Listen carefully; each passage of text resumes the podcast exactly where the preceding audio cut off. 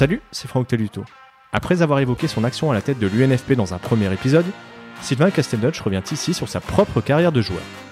Défenseur élégant et jamais expulsé en près de 600 matchs de Ligue 1, il raconte notamment en détail son passage à l'AS Saint-Etienne, sa sortie contrariée avec Metz ou encore ses craintes pour les prochaines générations de footballeurs. Dessous de verre numéro 22 du 2, ça commence maintenant.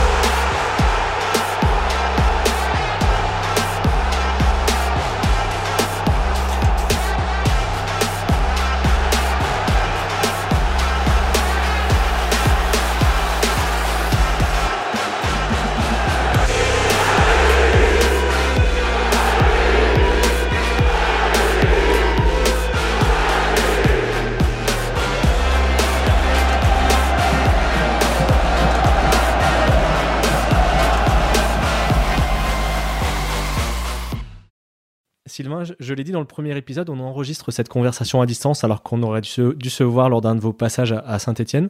Alors avant de revenir plus longuement sur vos années à la Saint-Etienne, pour commencer, est-ce que en quelques mots, vous pourriez me dire si vous avez gardé un attachement particulier pour cette ville? Où vous avez vécu de, 1990 à 1993 et où vous revenez donc de temps en temps pour euh, l'UNFP oui, il y a un attachement particulier forcément, puisque moi, je n'ai pas fait 36 clubs hein, non plus. Hein, donc, euh, donc j'ai j'ai fait une année au Red Star quand euh, j'étais au service militaire à l'époque pour les plus jeunes. Hein, ils ne le savent pas, mais on avait un service militaire obligatoire. Donc, j'ai passé une année au bataillon de Joinville à Fontainebleau.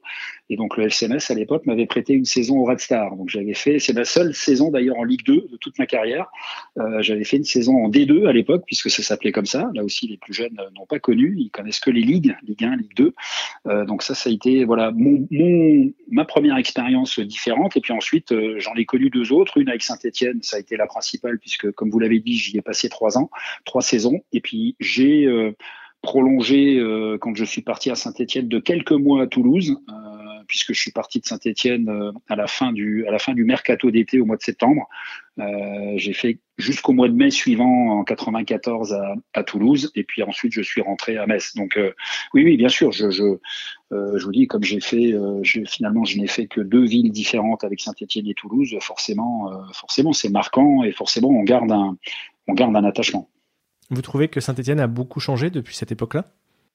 Bah écoutez, je suis incapable de vous le dire parce que quand je reviens, euh, ce sont souvent des opérations un peu commando puisque quand je quand je sillonne les villes euh, depuis euh, depuis très longtemps en fait dans ma tournée la présidentielle de l'UNFP, en fait euh, on fait parfois plusieurs villes dans la même journée.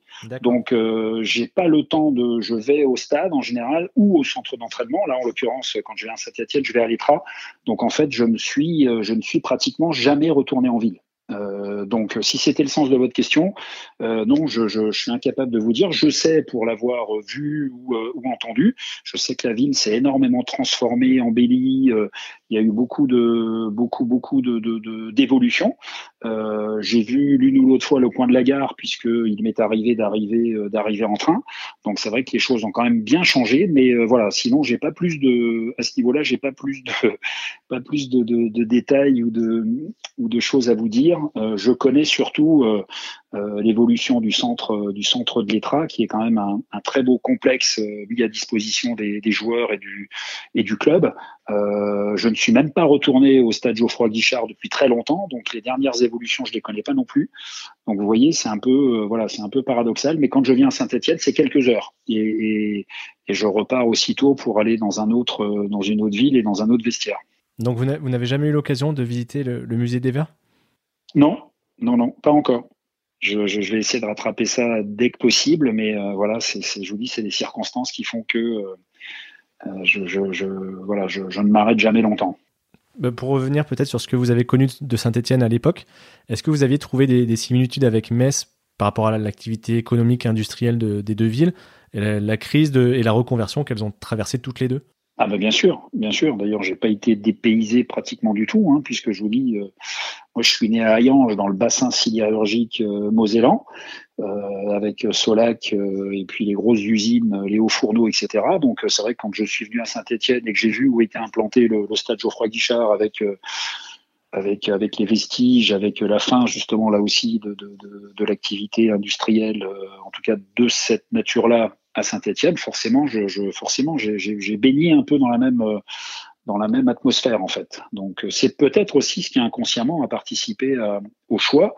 Hein, au-delà de, du fait que je que tout petit avec l'épopée des Verts, etc. Évidemment, c'était mon club, euh, c'était mon club déjà préféré. Mais au-delà de ça, euh, voilà, c'est peut-être aussi ce, ce, contexte un peu un peu similaire qui a dû qui a dû peser au moment du choix parce que j'avais d'autres possibilités et j'ai vraiment choisi sans hésiter euh, Saint-Étienne pour ça, mais aussi et on va peut-être y revenir, mais pour André Laurent, qui était le, le président de l'époque et qui m'avait convaincu avec un très très beau discours de, de, de venir à, à, Saint-Etienne. C'est ce que j'avais prévu de vous demander parce que j'ai regardé les, le classement final des deux saisons précédentes et puis euh, à l'époque Saint-Etienne et Metz étaient relativement à touche-touche euh, l'un devant l'autre ou l'un juste derrière l'autre et, je voulais savoir ce qui avait convaincu vous le, le, jeune international de voilà de pas forcément euh, comment dire enclencher une progression sportive flagrante sur le moment. Ouais, bah vous savez, c'était, enfin, me concernant, ça tient un peu de choses. C'est-à-dire que, encore une fois, ça a été une très très belle rencontre avec André Laurent. Euh, à l'époque, vous savez, ce président vendait le renouveau des Verts, vendait le, comment dire le fait que ça allait rebondir. On n'était quand même pas très loin des années glorieuses, puisque bon, une dizaine d'années s'était passé, hein, donc c'était quand même pas, euh, c'était quand même pas encore un gouffre comme ça peut l'être, comme ça peut l'être maintenant. Mais mais mais en fait, voilà, c'était c'était le, le, le, le fait avec avec mon avec mon attachement de jeunes de jeunes de jeunes joueurs, plus le discours d'André Laurent, plus le potentiel qu'on sentait hein, à l'époque avec ce stade Geoffroy Guichard qui était déjà à la fois mythique, mais aussi, euh, mais aussi très, très, très, très important. Voilà, tout ça a fait que euh, je suis venu pour, euh, pour, pour, pour ce, pour ce challenge-là. Donc c'est vrai que la première année a été très très très compliquée puisque bon on a on a joué le maintien alors qu'on devait on devait jouer les, les, les, places, les places européennes. Hein. En tout cas, c'était l'ambition affichée euh, quand je suis quand je suis arrivé. Et donc on en, on en a été très très loin avec une année euh, super compliquée. On s'est on s'est maintenu, bon euh, voilà, tant bien que mal. Et puis par contre après on a progressé et c'était aussi le plan qu'on s'était qu'on s'était fixé. Euh, et la troisième année, on a échoué, euh, on a échoué très très peu, euh, à la fois en Coupe de France puisqu'on a perdu une demi-finale à domicile, et puis en championnat où, où, si mes souvenirs sont bons, on finit, on finit à quelques à quelques points de d'une place européenne. Je voudrais m'attarder sur quelque chose que vous m'avez dit tout à l'heure. À ce même micro, déjà, Yvon Pouliquin, qui a été votre coéquipier, je crois, un an, il me semble, ici, m'avait dit que son, son, choix de venir à Saint-Etienne avait été guidé par le, le supporter qu'il était adolescent au moment de l'épopée des Verts, et donc vous m'avez dit que c'était un peu votre cas aussi, même beaucoup. Est-ce qu'il y a un, match particulier ou, un joueur de cette époque qui vous avait euh, vraiment marqué? Oh, bah Tous tous, euh, tous, de, d'Ivan Kurkovic aux frères Révelli devant, Christian Saramagna, enfin on peut tous les citer, hein, les défenseurs, les milieux, je les connais, je les connais par cœur. Et puis, ce qui est paradoxal, c'est que c'est même les adversaires à l'époque, c'est-à-dire toute cette épopée. Et puis moi, j'étais aussi supporter de l'Ajax, euh, de l'Ajax. Hein, qui n'était pas supporter à l'époque de cette équipe de l'Ajax d'Amsterdam euh, avec moi mon idole, enfin si, si je peux appeler ça comme ça, c'était Ruud Kroll, le, le libéraux, Rudy Kroll, le libéraux de, de, de l'Ajax d'Amsterdam, qui, enfin que je trouvais extraordinaire, euh, à la fois parce qu'à l'époque déjà, euh, il amenait euh, quelque chose à ce poste, et ils amenaient généralement eux tous des choses. Donc en fait, il n'y avait pas que Saint-Étienne, il y avait évidemment Saint-Étienne parce qu'en étant français et puis en étant supporter des Verts, avec la naissance de la télé, enfin je vous dis pas, j'ai des anecdotes incroyables puisque mes parents n'avaient pas la télé, les soirs de match, les, les, quelques matchs qui avaient été télévisés, on traversait le village pour aller chez un oncle pour regarder les pour regarder les matchs de l'épopée des Verts. Donc tout ça, c'est des choses qui restent qui restent gravées. Mais au-delà de ça, je vous dis, c'est plus aussi une époque euh, avec, euh, avec même les, les, adversaires, que ce soit l'Ajax, le Bayern déjà, euh, le Dynamo de Kiev, enfin bref, voilà, tous ces matchs légendaires qui sont restés, qui sont restés gravés pour, pour, je pense, les gens de ma génération et puis, et puis ceux d'avant, quoi.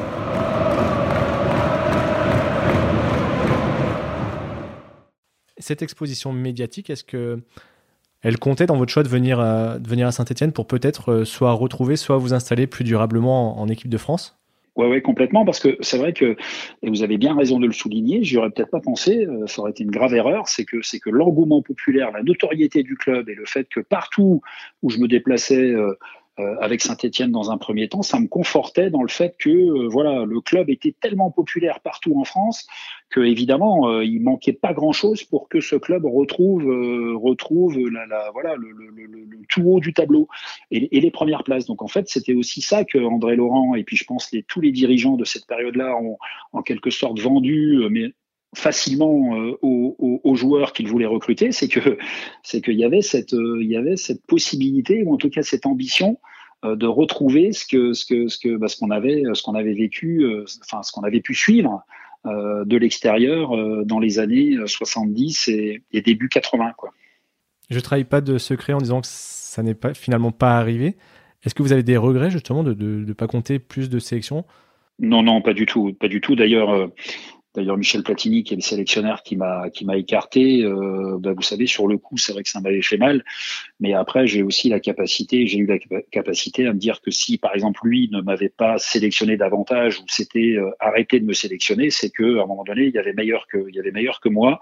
Euh, J'étais aussi en difficulté, je vous le dis, à, à Saint-Étienne et quand j'ai été écarté en 89 de l'équipe de France, donc j'ai signé en 90, euh, c'est vrai que j'espérais justement me remettre un peu dans le circuit avec une équipe ambitieuse et donc du coup comme ça n'a pas marché collectivement, eh ben, ça n'a pas marché individuellement non plus. Donc euh, donc voilà, tout s'explique et donc j'ai aucun regret ni euh, d'avoir choisi Saint-Étienne ni ni d'avoir que neuf sélections en équipe de France. Hein. C'est plus maintenant, je vois bien le verre à moitié plein, plus que le, plus que le verre à moitié vide, hein, largement. Hein. C'est déjà, euh, euh, en plus, bon, moi, je, je, je veux dire, j'étais pas hyper doué, je, je, voilà, je me sentais pas, euh, je me sentais pas une star du championnat. Donc en fait, je trouvais déjà qu'avec mes capacités, j'avais déjà tiré pas mal de, pas mal de, de, de, potentiel et j'avais pas de regrets à avoir. Pour finir sur euh, cet aspect équipe de France et puis sans volonté de, polémique, mais j'ai lu quelque chose sur Wikipédia qui m'a assez surpris, c'est que Michel Platini, qui était donc le sélectionneur, vous l'avez dit, aurait déclaré, je cite, que vous n'aviez pas le physique de l'emploi. Alors est-ce que c'est vrai? Et si oui, comment vous l'aviez pris à l'époque? Ah oui, oui, non, c'est vrai, mais je, le sentais de toute façon, puisque j'étais en concurrence avec Basile Boli. Alors pour ceux qui, pour ceux qui ont connu cette époque, euh, il y avait donc Basile Boli, euh, euh, Bernard Casoni, Yvon Leroux, voilà, tous des joueurs en défense centrale qui étaient des armoires à glace. Euh, D'ailleurs, le, le, le, la particularité de ce poste à l'époque, c'était aussi, euh, même pour des libéraux, hein, puisque là aussi pour les plus jeunes, maintenant quand on parle de libéraux, ils savent même plus ce que c'est, puisque en défense centrale, on a deux arrières centraux.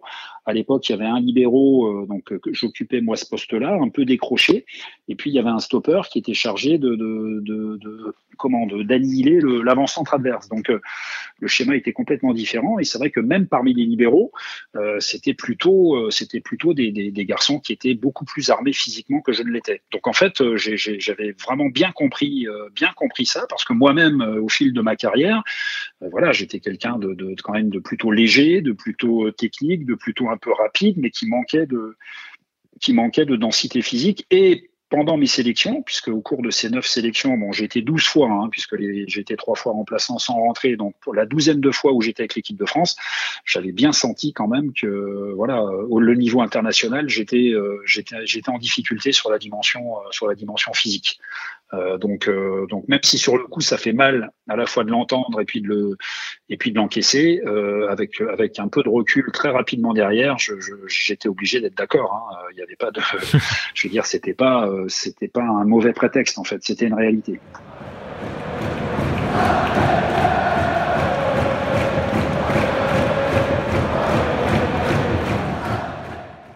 Tout à l'heure, vous avez livré le bilan statistique, on va dire, de, de vos années à Saint-Etienne. Avec le recul, qu'est-ce que vous dressez comme bilan sportif et humain de, votre passage ici? Bah, positif, hein, très positif, puisque je vous dis, quand, euh, quand justement André Laurent, le président, a été remplacé, et puis que Larquet et puis euh, Guichard, euh, un des héritiers de Casino, là, ont repris le club.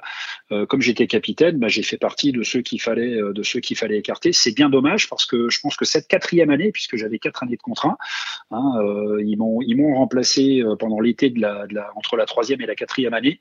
D'ailleurs, le microcosme local se posait beaucoup de questions sur ce choix-là, puisqu'avec Jean-Pierre Cyprien, en plus, on formait une charnière. Et d'ailleurs, on était meilleure défense avec Christophe de Guerville, avec les quelques garçons euh, qui jouait à ce moment-là en défense avec moi, avec Joseph Antoine Bell dans le but.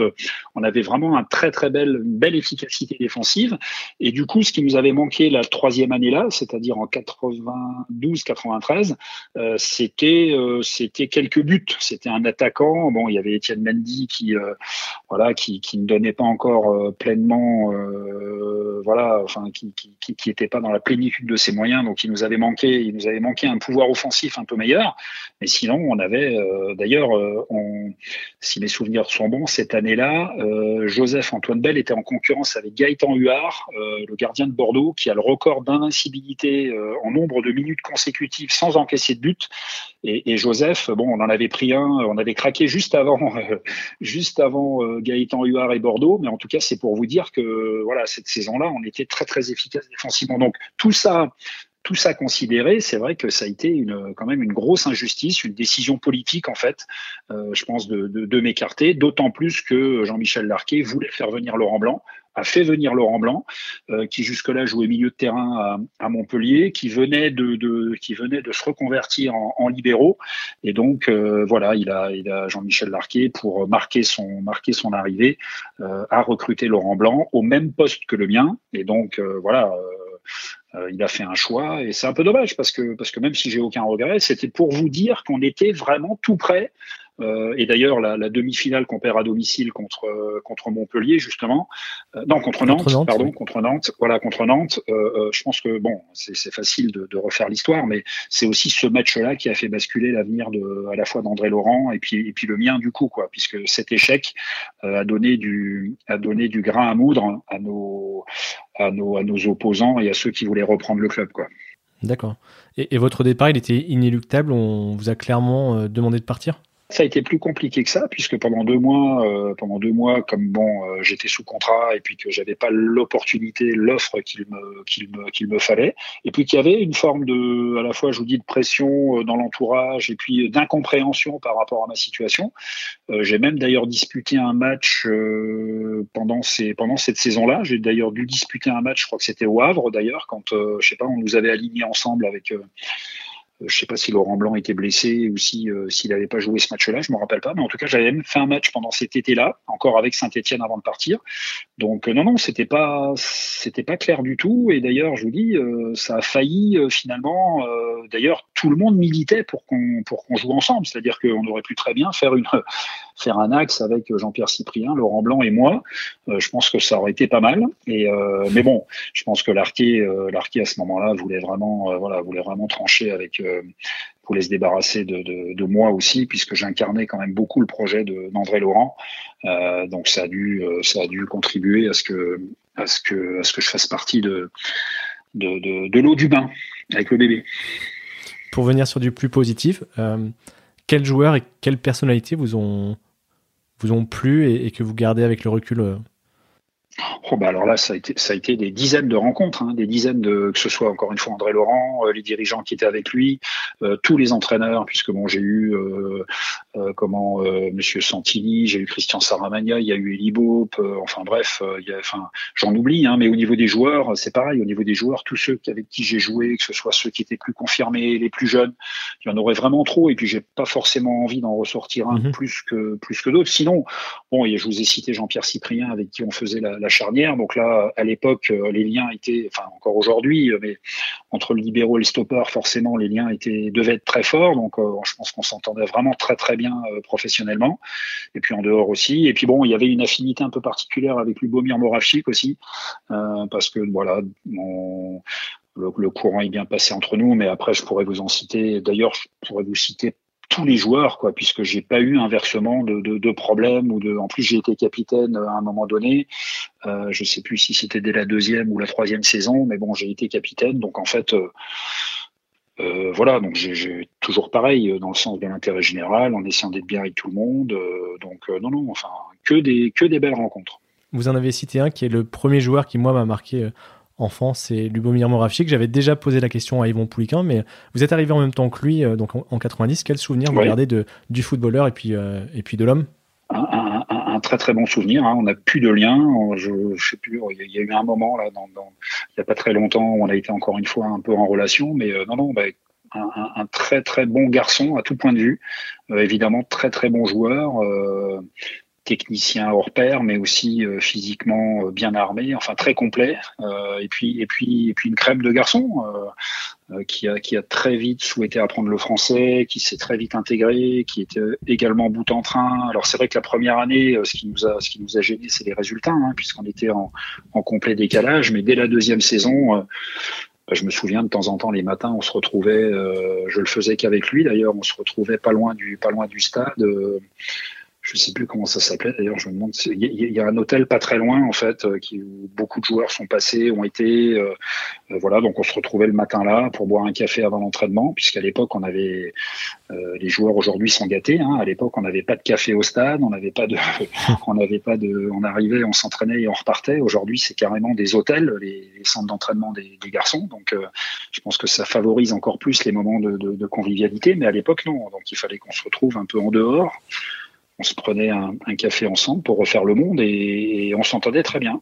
Il y avait un gros respect entre, nous et je pense qu'on s'est bien trouvé à la fois au niveau de la personnalité et puis, et puis sportivement aussi.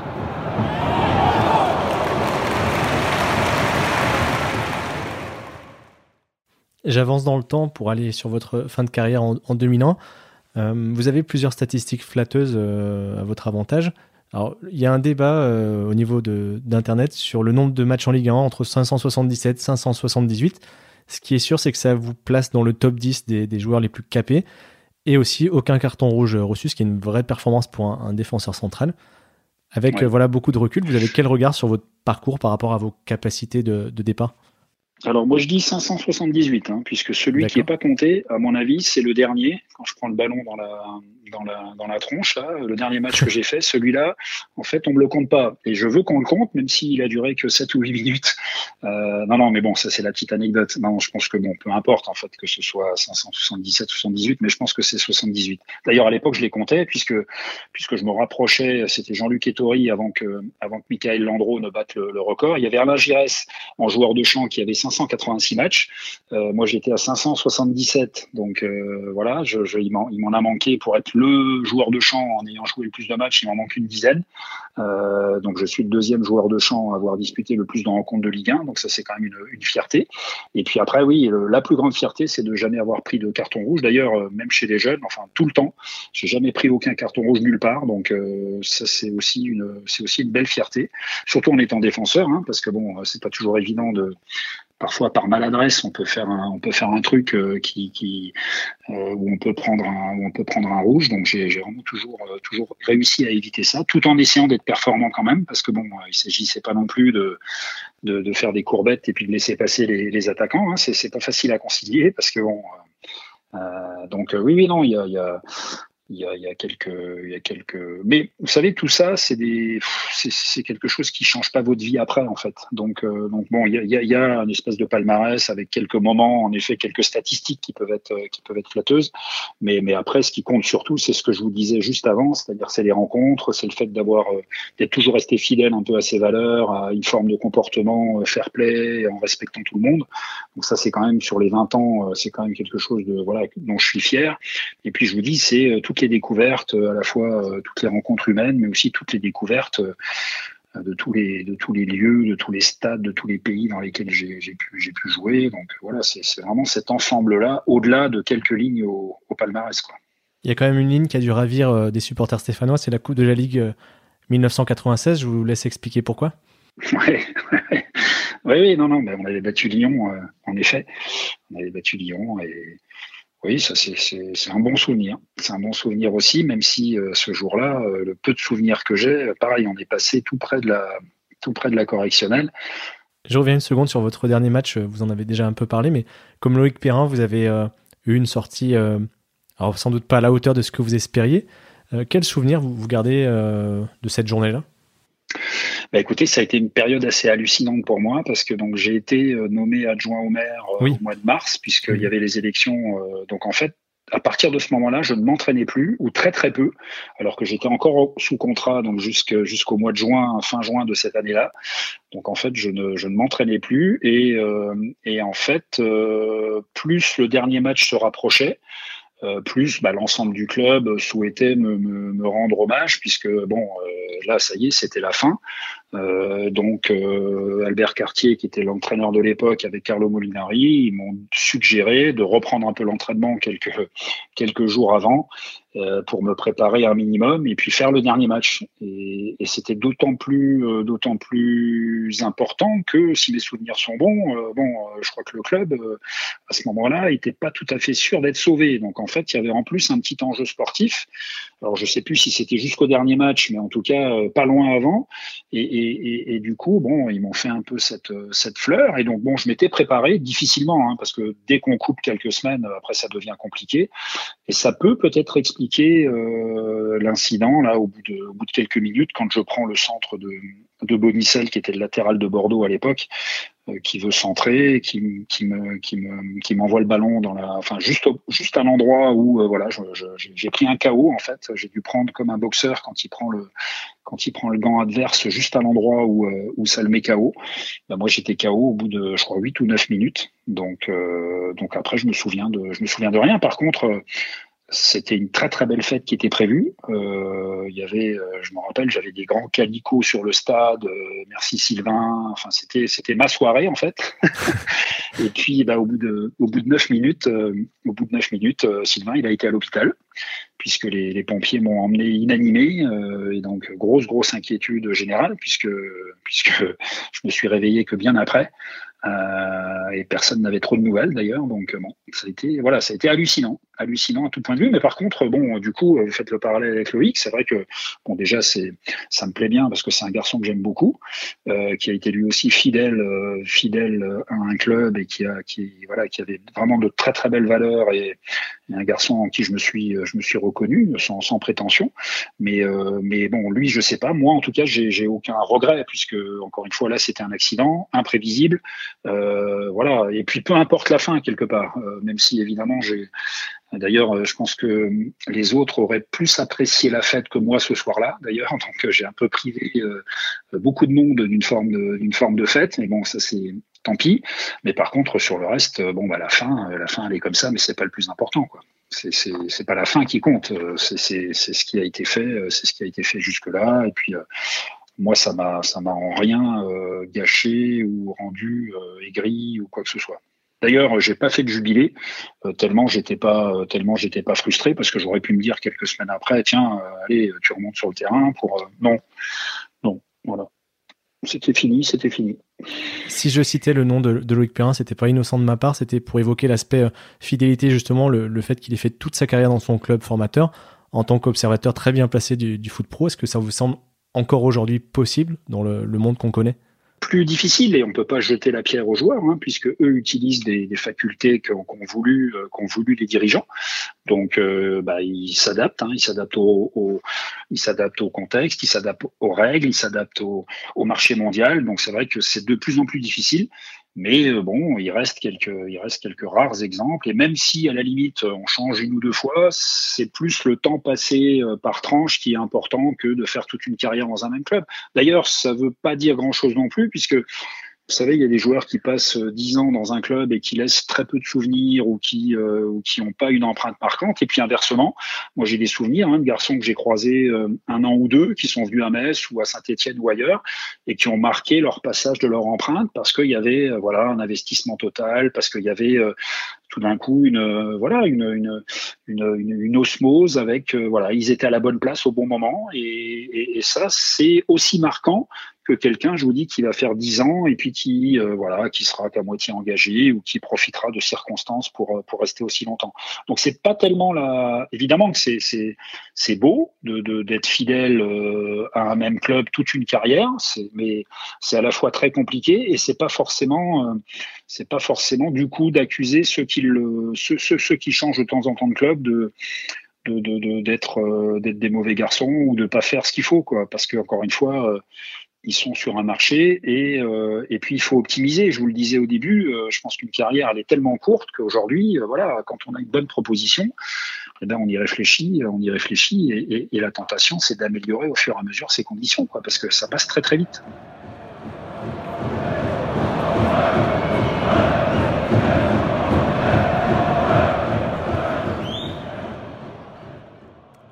Je voudrais terminer notre conversation en, en revenant sur votre expérience politique que vous avez mentionnée tout à l'heure.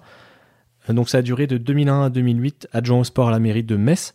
Est-ce que vous pouvez nous raconter comment bah, vous avez été approché, ce qui vous a intéressé dans, voilà, dans ce défi-là?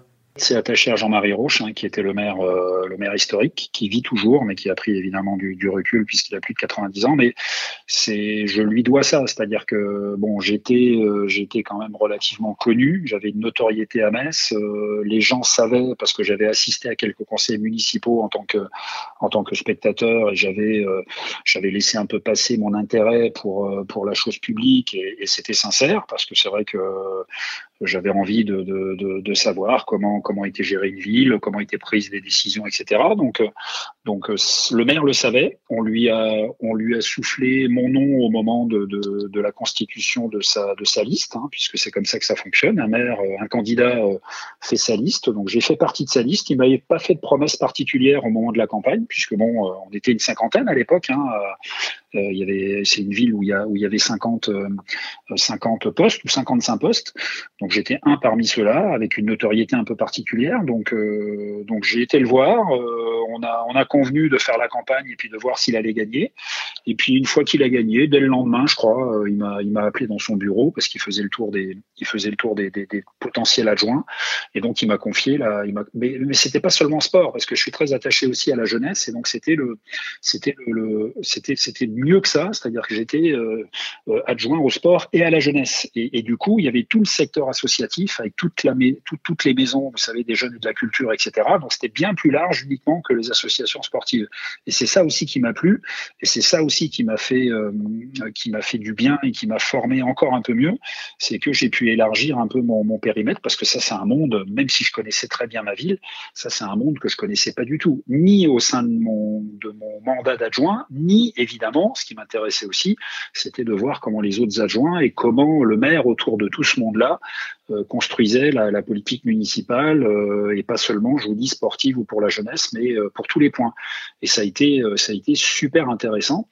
Et je vous dis pas hein, de passer du terrain à, un bureau avec une administration à votre service et puis euh, à devoir faire des réunions, organiser des, euh, consultations, monter des dossiers. Alors même si, j'avais des directeurs et directrices très compétents, euh, tous les tous les rendez-vous que, que, que, les gens me demandaient dans ce dans ce domaine-là, que ce soit jeunesse ou le sport, il a fallu très vite que, j'apprenne et que et que je puisse répondre aux sollicitations parce que quand on est adjoint euh, dans n'importe quel domaine d'ailleurs, hein, on est constamment sollicité et les gens n'ont qu'une euh, ambition, c'est de vous faire dépenser de l'argent et de vous demander des choses. Donc euh, j'ai dû aussi très vite apprendre à savoir dire non, à connaître les dossiers, parce que en plus je suis arrivé à un moment à Metz où c'était l'ébullition au niveau du, sport. il y a eu la construction des arènes qui est la salle la salle principale là à 6000 places avec le déménagement de plein de clubs sportifs etc. Donc je suis arrivé en plus à un moment où euh, où c'était la où c'était la cohue quoi. Donc il a fallu euh, il a fallu mettre de l'ordre dans tout ça et puis euh, et puis et puis faire son faire sa place quoi. Donc ça a été une très très belle expérience.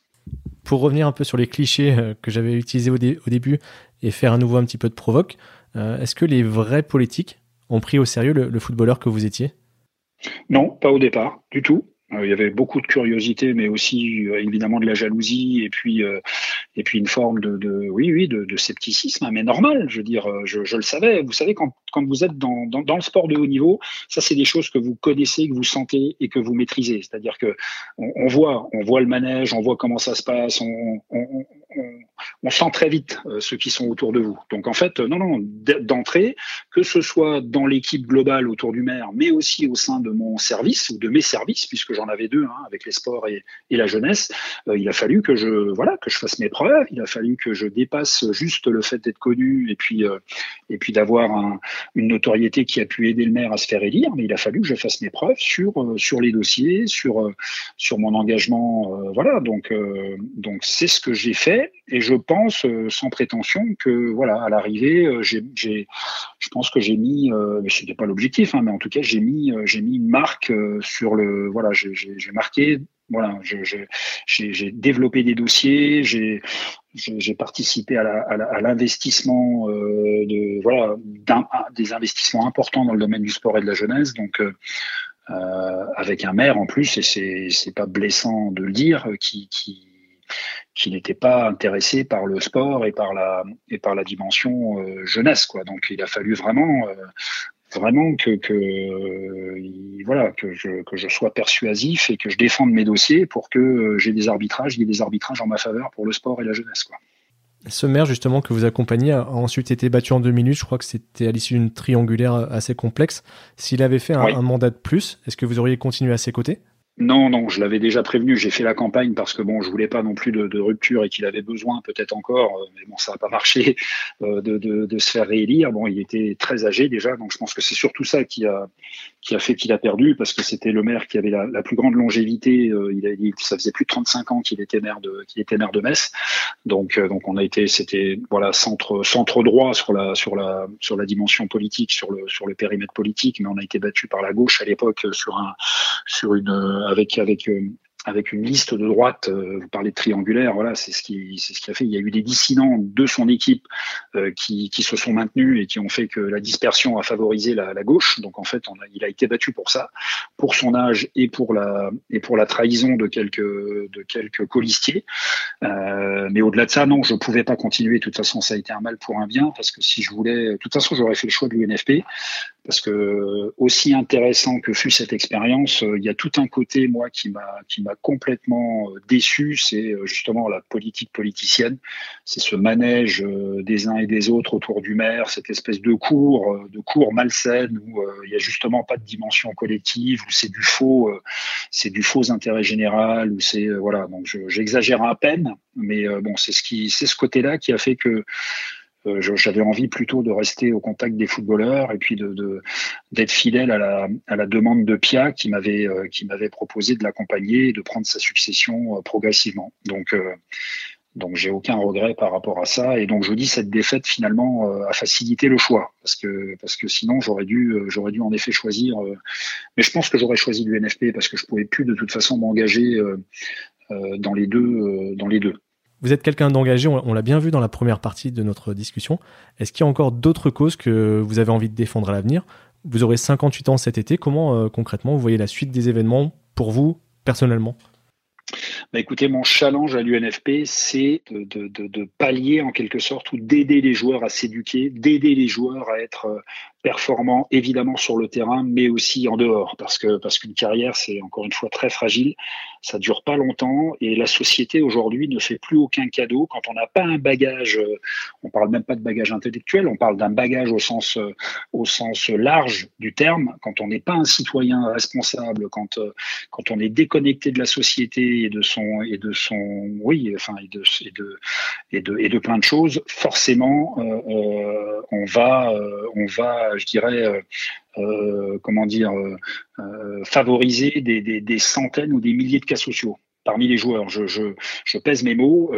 encore une fois, il y a 20 ou 30 ans, quand on terminait, quand on était, quand, on, quand la carrière s'interrompait, on trouvait des solutions pour soit trouver un club amateur qui vous trouvait du boulot, soit voilà, soit s'engager euh, dans une société, soit euh, vous-même, enfin créer euh, créer quelque chose. Aujourd'hui, ces choses-là sont toujours possibles, mais par contre, encore une fois, il faut un bagage. Et moi, la crainte que j'ai, c'est que comme les footballeurs professionnels signent de plus en plus jeunes leur contrat, mhm. puisque vous le savez, aujourd'hui, les dirigeants demandent à ce que l'UNFP accepte que les garçons signent à 16 ans leur contrat professionnel. Si on accepte ça, ça veut dire qu'en échange, moi, je vais demander à ce que pendant un certain nombre d'années, les joueurs soient obligés euh, entre 16 et 21 ans, caricaturons, mais au minimum, soient obligés de, de, de euh, comment dire, de mettre en place un double projet, voire un triple projet, puisque je vous parlais d'engagement sociétal tout à l'heure. Hein, c'est de, voilà, c'est de, c'est de travailler sur le joueur homme. Voilà, pas seulement sur le footballeur. L'UNFP ne va plus seulement accompagner le footballeur, il va accompagner de plus en plus l'homme, en quelque sorte, puisque puisqu'on peut résumer ça comme ça, avec tout ce que ça comporte, et surtout d'être très attentif et d'être très présent sur la dimension, euh, je vous dis, euh, double projet avec euh, avec avec la formation, avec la scolarité, avec avec le fait de pouvoir mener en parallèle des études, puisque on vient de trouver un accord avec, alors bon, ça va pas plaire aux Stéphanois, mais c'est avec une école de Lyon qui est l'EM Lyon. on va monter on va monter un, un, un major programme un, programme qui permettra aux joueurs d'aller bac plus 2, bac plus 5 pour ceux qui le, souhaiteront. Donc c'est un des exemples, si vous voulez, de voilà, d'actions et de, et de dossiers que je vais que je vais mener et qui me tiennent vraiment à cœur euh, dans les, dans les années qui viennent, parce qu'encore une fois, la place d'un syndicat, c'est aussi celle-ci. C'est-à-dire, c'est de euh, voilà d'accompagner, pas seulement sur le corporatisme et sur la dimension euh, sportive ou professionnelle, mais c'est aussi sur la voilà sur, sur tout le reste. Et aujourd'hui, je vous dis, je m'inquiète, euh, je m'inquiète pour nos jeunes joueurs parce que la plupart, quand ils signent pro, ne font plus rien, ne font plus que du ballon, euh, sont désœuvrés sur tout le reste. Là encore, j'exagère un peu parce qu'il faut pas généraliser, mais en tout cas, on en a beaucoup qui, euh, on en a beaucoup qui, euh, qui se dirigent vers ça, et ça, je, je, je, peux pas le laisser faire parce que c'est pas dans l'intérêt des joueurs et c'est un peu paradoxal. Euh, il va falloir qu'on travaille avec les pouvoirs publics aussi pour qu'il y ait une, une, une, obligation qui peut passer par par un, par un, par un article de loi, puisque aujourd'hui, euh, le double projet est juste attaché au contrat de formation. Aujourd'hui, on a un double projet, on a une convention de formation quand on est aspirant, quand on est apprenti, quand on est stagiaire. Mais dès qu'on passe pro, il n'y a plus de, il y a plus de mhm. contraintes, il n'y a plus d'obligations. Donc, euh, on va, euh, à l'insu de leur plein gré, dans un premier temps, mais ils nous remercieront, euh, je pense qu'ils nous remercieront après, parce que je vous dis, aujourd'hui, la société, elle fait plus aucun cadeau. Je ne sais pas comment vont faire ceux qui vont signer pro à 16 ans et qui vont s'arrêter de, de, de, se stimuler intellectuellement ou de, ou de se former. Je sais pas comment ils feront après, parce que très peu seront rentiers. Hein. faut pas, faut pas se, faut pas se leurrer. Hein. Ça, ça dure, ça dure pas longtemps. On a beau avoir gagné des fortunes, il y a plein de choses qui peuvent faire que très vite, l'argent qu'on a gagné, bah, il peut, il peut s'évaporer. Donc, je pense que si on n'est pas préparé, ça peut faire très très mal. Et puis, et puis, donc, pour couronner tout ça, c'est un petit résumé. Je pense que ce que j'ai aussi à cœur de faire avec mes, avec mes collègues de l'UNFP et avec mes collègues, puisque vous disiez que j'étais vice-président de la FNAS, avec mes collègues rugbyman, euh, handballeurs, basketteurs et, et, et autres, puisqu'on est en train de s'élargir au niveau de la FNAS. Hein. On vient de faire rentrer les, athlètes, euh, les volleyeurs et puis euh, les cyclistes.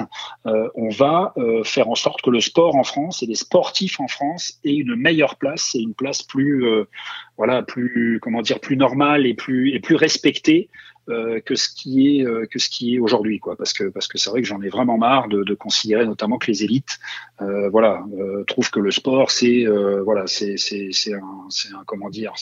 anecdotique c'est annexe que c'est pas important. Et je pense qu'encore une fois la crise qu'on vient de traverser montre bien qu'il faut aussi un corps sain pour avoir un esprit sain et je pense que le sport plus généralement on doit, nous, euh, la vitrine et puis euh, le sport, le foot en particulier, montrer, montrer aux élites et, au grand public que voilà, le sportif, il doit être respecté, pas seulement parce qu'il tape bien dans le ballon, mais aussi parce que il est capable de s'engager pour la société, il est capable d'être éduqué, d'être un citoyen et de, et de montrer l'exemple. Parfait. Écoutez, on va suivre ce combat de, de près. En tout cas, merci beaucoup d'avoir partagé tout ce temps avec nous. C'était très intéressant. Je vous dis à bientôt. Peut-être euh, à Saint-Etienne de Visu, ça sera, ça sera bon signe. Ça voudra dire qu'on aura dépassé tout ça. Bientôt, je pense. Oui, oui. Bah, écoutez, peut-être que la saison prochaine, euh, j'espère, j'espère que je vais pouvoir refaire mes tournées. Et puis, euh, et puis évidemment qu'on se tient, on se tient en courant. En tout cas, merci pour votre sollicitation. Et puis, et puis, bah, bonne continuation à vous et portez-vous bien. Merci à Sylvain pour sa disponibilité et à vous de nous avoir écoutés jusqu'au bout. Pour aider ce podcast à se développer, partagez-le à vos proches et sur vos réseaux sociaux. Vous pouvez aussi lui mettre 5 étoiles ainsi qu'un commentaire sur Apple Podcast, ça m'aidera énormément. Comme d'habitude, on continue à échanger sur Facebook, Twitter et Instagram ou par mail à dessous de verre at gmail.com et on se retrouve très vite. À bientôt!